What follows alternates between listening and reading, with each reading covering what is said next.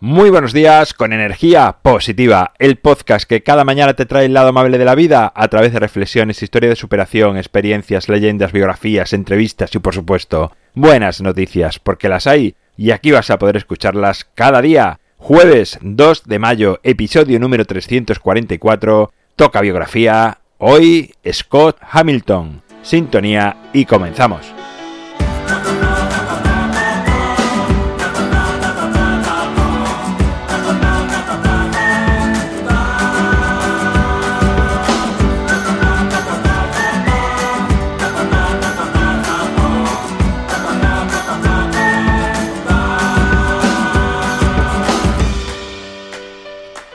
Muy buenos días en este jueves.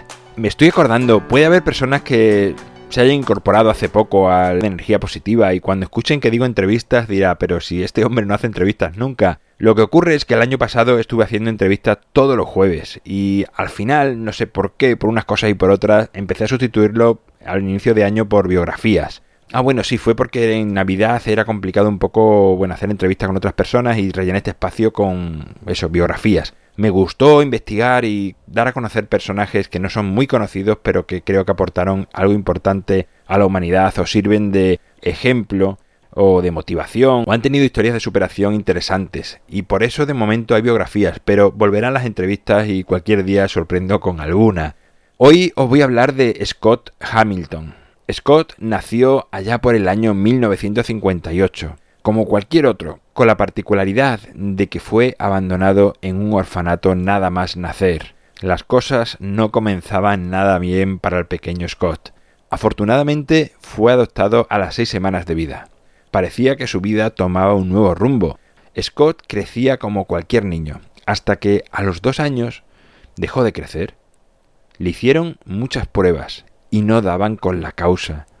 Tuvo varios diagnósticos erróneos, incluso uno que decía que tenía fibrosis quística y que le quedaban seis meses de vida. Nuevamente las cosas para Scott no iban nada bien, pero cosas de la vida. Scott no falleció a los seis meses y a partir de los seis años comenzó de nuevo a crecer, eso sí, muy lentamente, muchísimo más despacio que el resto de niños. Años después, descubrieron que el causante de aquel mal que no le permitió crecer con dos años fue un tumor cerebral que igual que apareció, se fue. Scott comenzó a crecer y lleno de sueños como cualquier niño, quería llegar a ser un gran deportista. Probó distintas disciplinas, varios deportes, pero en todos era rechazado por su pequeño cuerpo sufrió tantos rechazos y abusos por parte de compañeros en la escuela, en los equipos deportivos donde estuvo y otros ámbitos que llegó a aceptar que nunca sería un deportista de élite como él soñaba. Llegó a la universidad y volvió a intentar en algunos deportes, con fe, con ilusión, pero aún era muy bajito, solo 1,58. Un día, una amiga le invitó a patinar sobre hielo, algo que jamás había hecho, ni se había planteado. Sorprendentemente, cuando lo hizo, se sintió como nunca. Era libre, fluía sobre la pista, no importaba su físico, es más, hasta le beneficiaba ser pequeño, lo que le permitía moverse más rápido y con mayor agilidad. Repitió aquella experiencia más veces, hasta que un día un entrenador lo vio y vio que él tenía grandes condiciones para ese deporte y se lo dijo. En su camino por convertirse en ese gran deportista como siempre había sentido en el interior que podía ser, encontró mucha gente que le volvió a atacar por su tamaño, pero Scott nunca más se sintió pequeño. Aquellas palabras de aquel entrenador le calaron. Había encontrado además un deporte en el que sentía que era realmente bueno y disfrutaba. Le habían atacado tantas veces en su vida que ya no le afectaba. Scott Hamilton ganó cuatro veces el campeonato de Estados Unidos y logró la medalla de oro en los Juegos Olímpicos de 1984. Finalmente, la vida le fue bien. Y aquí podría haber acabado la historia, pues yo la conocía hasta ese instante. Pero buscando información sobre su vida y contarte aquí pues su biografía, he encontrado que en las últimas dos décadas Scott ha superado tres veces al cáncer.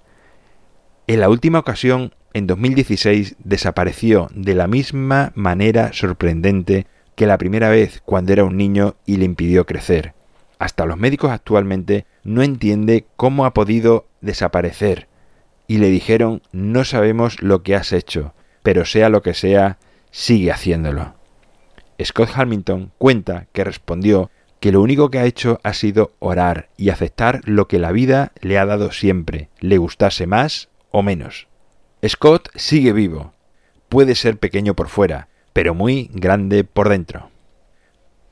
Bueno, pues esta es la biografía de hoy, la biografía de Scott, que la verdad yo es un personaje que me sorprende mucho, que me encanta su historia y te animo incluso a buscar más sobre él porque es muy curioso como alguien que ha superado tantas adversidades al final llega incluso a convertirse en campeón olímpico y a digamos cumplir ese sueño que tenía sin dejarse masacrar o sin creerse todo lo que decían sobre él que era imposible y se superó a sí mismo y lo logró. Y igual que lo hizo él, lo puedes hacer tú y cualquier persona porque todos somos iguales. Es cuestión de actitud, de mentalidad, de perseverar y de seguir creyendo en tu idea. Y al final, como siempre digo, se consigue, se tarde más o menos y si no se consigue, que puede ser también, hay que tenerlo en mente, pero por lo menos quedarte con la tranquilidad de haberlo intentado. En mi página web alvaroroa.es puedes encontrarme, contactarme, ver mucho más sobre mí, el libro Ni un minuto más a un solo clic en las notas del programa.